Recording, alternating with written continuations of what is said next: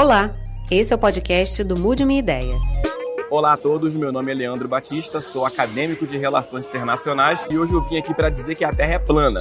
Mude minha ideia.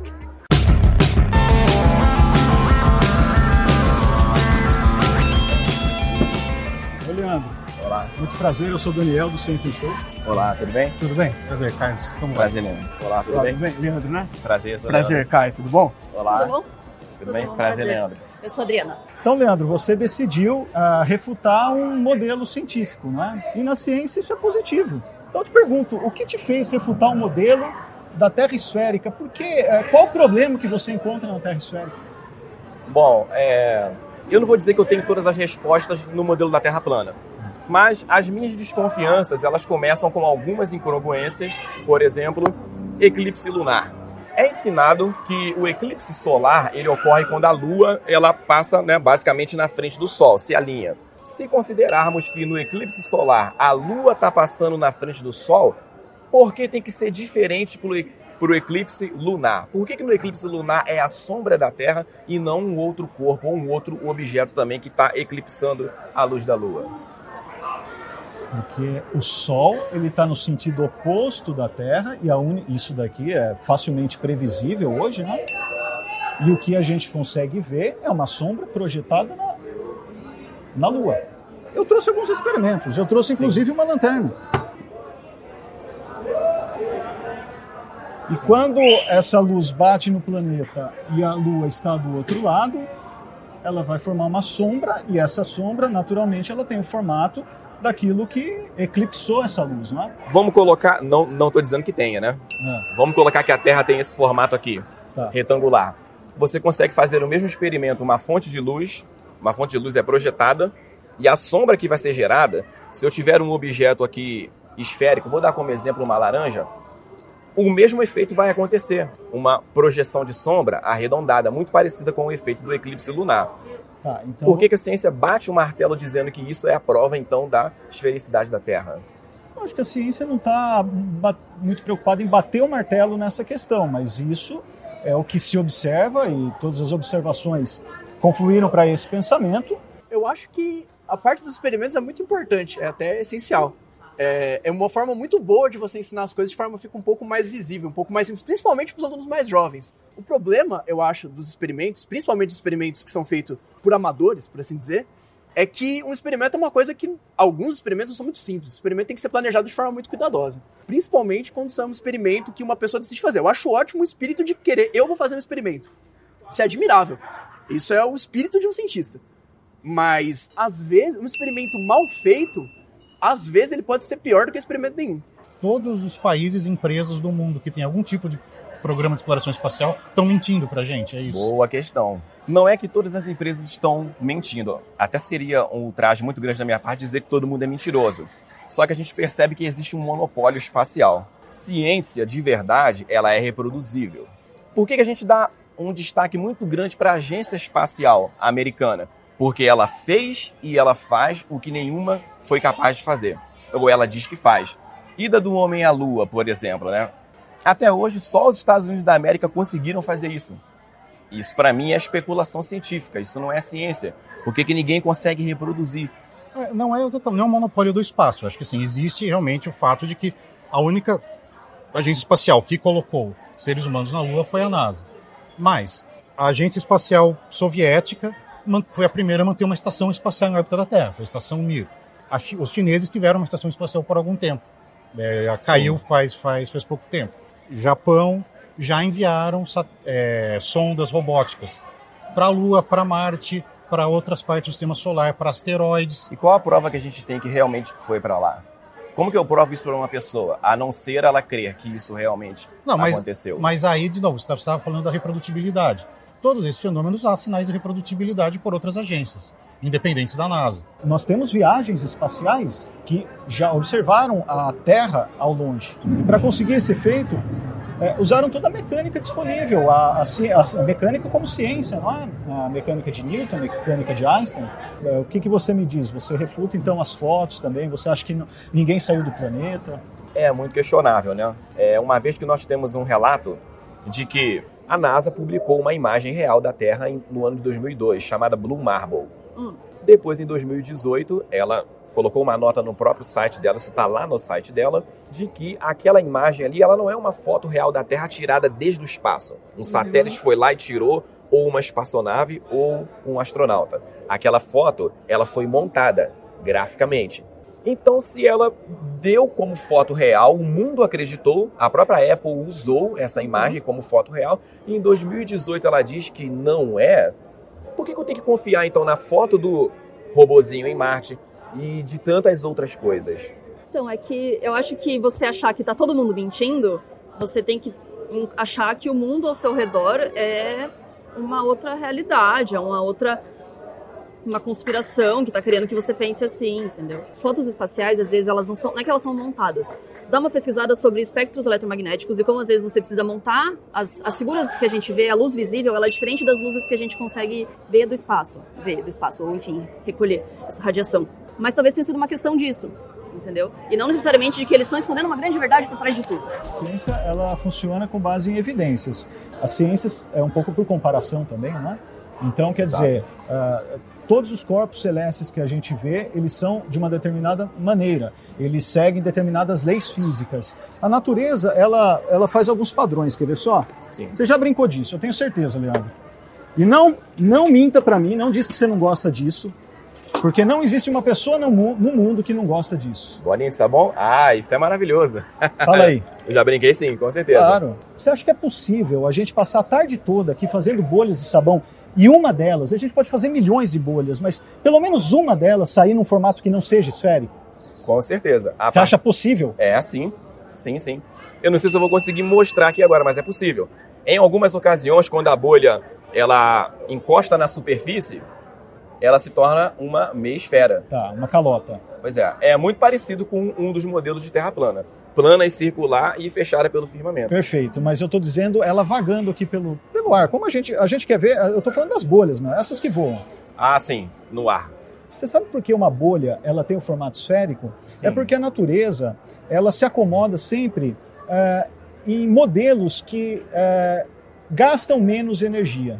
Colocando isso para os planetas ou para corpos celestes, qualquer corpo celeste que tiver um raio um pouco maior, que acho que uns 500 quilômetros, naturalmente por sua própria gravidade e com o passar do tempo, isso leva tempo, ele vai adotar um formato próximo ao esférico. Isso é uma lei natural. Como você vê essa relação de correspondência entre os modelos que explicam a natureza em termos de energia mesmo? Se a forma esférica é uma tendência da natureza, né?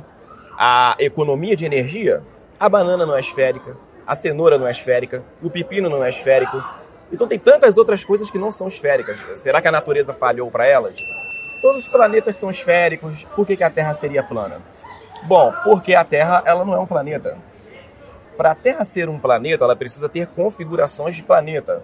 Ela precisa ter movimento. Nós não temos cientificamente até agora uma prova convincente de que a Terra ela se movimenta, que ela gira em torno de si mesma, em torno do Sol na translação e as demais movimentações no sistema solar e o universo afora. A física natural da água é buscar sempre o nivelamento. Por mais que você pegue uma quantidade de água, não importa o recipiente que você coloque, ela não vai se moldar ao recipiente, ela vai procurar um nivelamento. A gente olha para o mar, a gente vê nível do mar, a gente não vê curva do mar. Existe algum experimento, alguma forma de se provar como é possível a água ela ficar grudada na superfície de uma esfera, apesar de todas essas movimentações da Terra, rotação, translação e etc., ela se manter presa na superfície? Existe. A Terra possui gravidade, é por isso que as coisas caem. Tudo que está sobre a Terra, seja sólido, líquido ou gasoso, vai ficar preso a, a ela, exceto se ela atingir a velocidade de escape. O nivelamento em forma esférica é porque o centro de gravidade da Terra está muito próximo do seu núcleo. Então, em qualquer ponto do nosso planeta, e é bom que se pense que nós vivemos num planeta, para nós, muito grande, ele sempre vai ter uh, um apontamento muito próximo da nossa vertical. Então, você deu uma explicação, e uma explicação teórica. A gravidade, ela me parece ser seletiva. Algumas coisas ela mantém na superfície da Terra, e outras ela permite sair. Ela é tão forte para manter a água dos oceanos em toda a superfície da Terra esférica. Só que ao mesmo tempo ela é fraca para permitir uma abelha levantar um voo, uma mosca levantar um voo. A gravidade, ela é, é da definição da gravidade, ela é uma força que é proporcional à massa. Quer dizer, ela, ela atua com mais força sobre objetos de maior massa. Então os oceanos têm uma massa enorme, Sim. então eles ficam coladinhos na Terra. A abelha tem uma massa muito pequena, então a força que ela sente não é tão grande. O hidrogênio livre tem uma massa tão pequena que ele escapa para o espaço. Um modelo globular, ele é amarrado pela teoria da gravidade. Nada no modelo globular funciona sem gravidade. Por isso que toda refutação apela-se a ela. Só que a gravidade, a gente não consegue sentir, a gente não consegue medir, a gente não consegue provar. Tem como levar isso para um laboratório e mostrar na prática a atuação da gravidade fazendo a água se manter na superfície de um corpo esférico. Você quer que eu pegue um globo como esse, coloque água e a, Sim, e a água.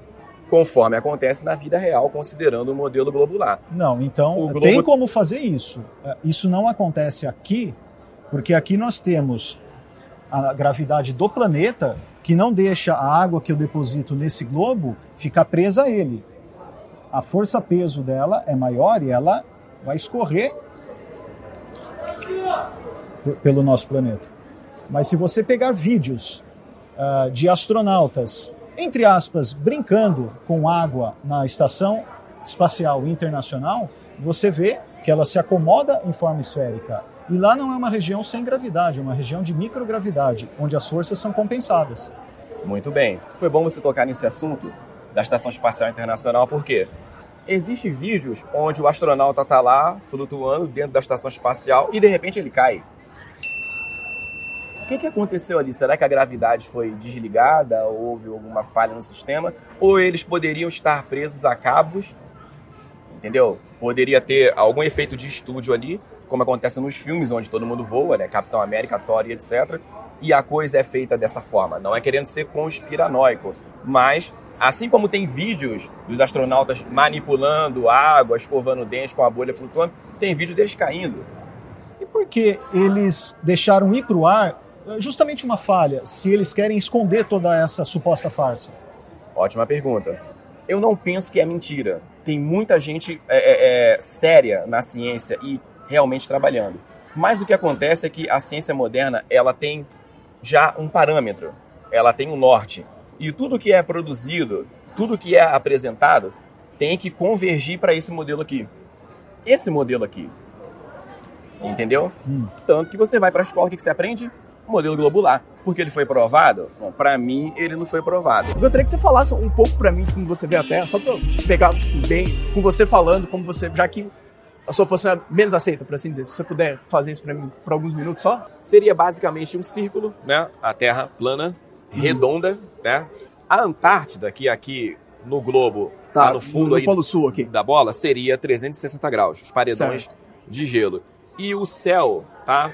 Ele tem as suas camadas atmosféricas, porém, mais acima ele tem um firmamento, o domo. O céu é rígido, de maneira que é, não dá para sair da Terra, não dá para entrar numa nave e voar aqui, explorar outro planeta e viver lá. Se, se um objeto hipotético capaz de fazer isso, bateria nisso. Bateria nisso. Tá. E dentro desse modelo nós temos o Sol, a Lua, as estrelas, todo o universo observável está contido na Terra.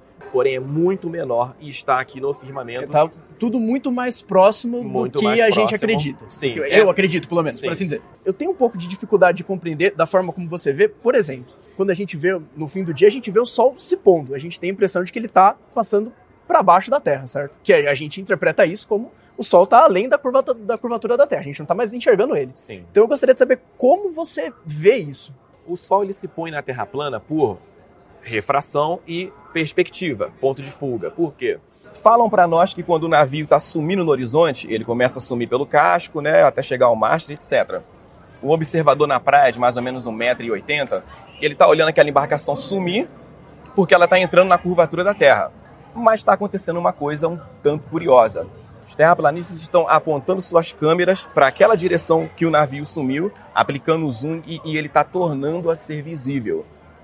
Eu acho uma contradição muito grande. A partir do momento que um objeto entra na queda da curvatura, a nossa visão não faz isso aqui.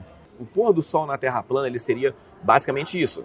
O Sol ele vai se pondo né, no quadrante oeste e ele vai indo embora, perspectiva, ponto de fuga, até que ele some Então, no horizonte. eu acho que tem um problema no seu raciocínio, porque Sim. quando a gente vê as coisas em perspectiva, quanto mais distante elas estão, menores elas vão ficando na nossa percepção, como você falou. Mas a questão é que a nossa percepção é que os objetos diminuem e convergem ao ponto de fuga. Agora, o Sol, a gente vê ele sendo bloqueado, né? A gente vê como se fosse só parte dele.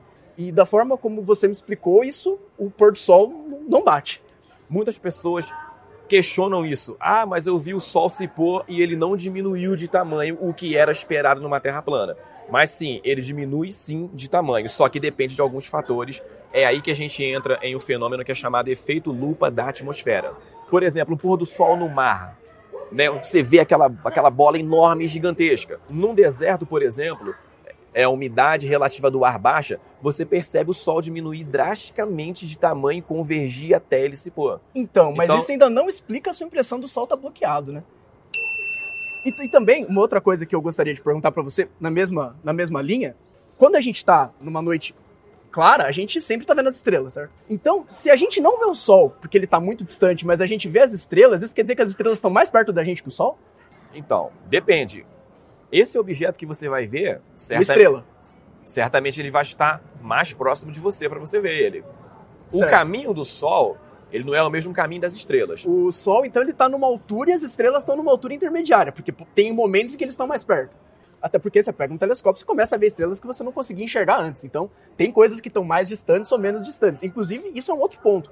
Se você usa um telescópio apontando ele para qualquer outra direção, você, à noite, você começa a ver estrelas que você não via. Quanto mais poderoso for seu telescópio, mais objetos que você não via antes, você começa a ver de novo. Mas ainda assim, ninguém, por mais que o Sol esteja mais perto, eu não sei se você sabe de algum registro que alguém que tinha um telescópio tão bom que viu o Sol lá do outro lado. Então, até por causa do ensino do globo, muita gente acha que as estrelas estão muito distantes da gente, assim como o Sol e É, etc. é isso, isso que eu acredito. Mas, por favor, Agora, continue. é uma coisa que o telescópio não faz. O telescópio, ele não vai ampliar para você um objeto que já está no ponto de fuga. Muita gente acha que o telescópio é não, então eu vou colocar um tele... Eu tenho a visão do super-homem, agora eu vou ver até do outro lado do universo. E não é assim que funciona. A luz precisa entrar na lente, na ocular, para que você veja numa melhor resolução. Bom, eu não ia, mas, por favor, leia. Uma pergunta. Eu acredito piamente que a Terra é plana. Tanto que estou andando em linha reta há algum tempo na esperança de chegar na beirada e despencar no infinito. O que você tem a dizer sobre isso? Eu senti sarcasmo nessa pergunta. Eu não sou assim, eu, não- eu sou professor, então eu quero colocar minha visão de maneira lógica para que as pessoas se convençam. Eu acho que não é um método de se fazer, mas se fosse uma questão técnica, eu acredito que ela, se fosse andar em linha reta, ela vai chegar no ponto de partida dela. O modelo de Terra plana, ela é plana e para qualquer direção que ela for, em linha reta, ela vai sair na Antártida.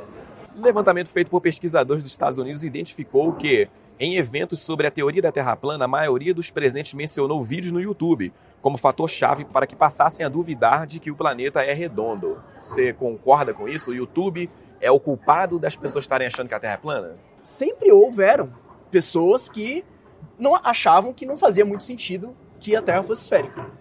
E aí essas pessoas, elas não tinham tanta projeção.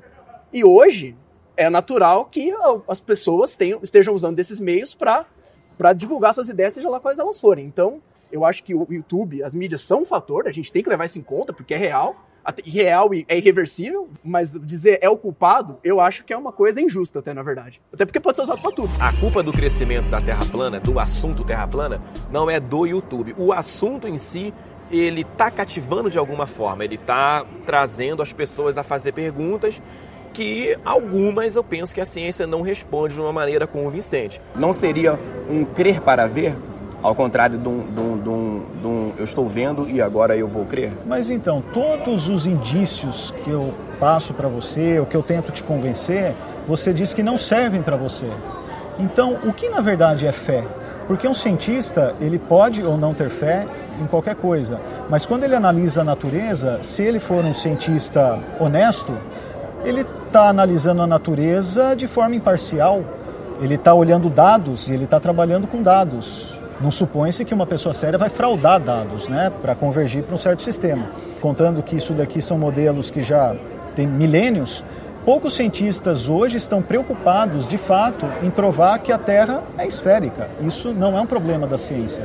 A metodologia científica começa com um problema. O que, que um cientista tem que fazer depois que ele pensa o problema dele? Ele tem que pensar tudo que já foi feito em relação àquilo até aquele momento. E por que, que isso é importante? Porque senão a gente estaria o tempo todo tentando reinventar a roda. A gente não pode simplesmente jogar a física fora ou falar que as coisas não funcionam, porque elas às vezes não fazem tanto sentido pra gente. Eu acho que se o, sistema educacional fizesse um esforço maior para ensinar as coisas de uma forma mais clara, se os cientistas tivessem mais, alguns, tipo, pelo menos tivessem mais disposição de chegar e conversar com as pessoas e não fazer uma imagem, tipo, ah, o cientista tá lá no laboratório dele, se aparece alguém para fazer uma pergunta boba, ele é, distrata a pessoa. Eu acho que é uma coisa que várias pessoas que frequentaram a universidade já viram. Aquele caso do professor que o aluno, ou porque por algum motivo não entendeu alguma coisa, faz uma pergunta e o professor dá uma resposta atravessada, porque achou que a pergunta era muito básica. Isso também é um erro dos cientistas. Porque a gente acha, a gente na ciência, a gente acha que está todo mundo acompanhando os nossos, os nossos avanços. Isso nem sempre é verdade. Só que é por isso também que nem todo cientista vem aqui te responder por uma arrogância deles ou não, provavelmente, mas eles acham que não, que essa discussão já acabou, já não tem que ser feita, entendeu? A ciência ela está tendo na Terra plana uma oportunidade de se fortalecer. Eu acho que as nossas convicções científicas elas têm que passar pelo fogo. E o cientista ele não pode ter medo de ser questionado. O cientista não pode ter medo do ridículo. Eu, o maior interessado para que a discussão acabe sou eu, já falei. Eu não tenho, eu não, eu, eu não tenho aquela, aquela carência, tem que ser plana. Para mim poderia ser até uma coxinha de catupiry. Eu, eu quero é ciência de verdade, porque eu sou apaixonado por ciência. Então, esse é o sentido da discussão. Muito obrigado, né? Meu irmão, obrigado. Prazer, prazer conversar com você. Meu irmão. Obrigado. Muito obrigado. Obrigado, prazer eu te agradeço. Prazer foi meu. Gostei muito de conversar com você. Obrigado. Um abraço.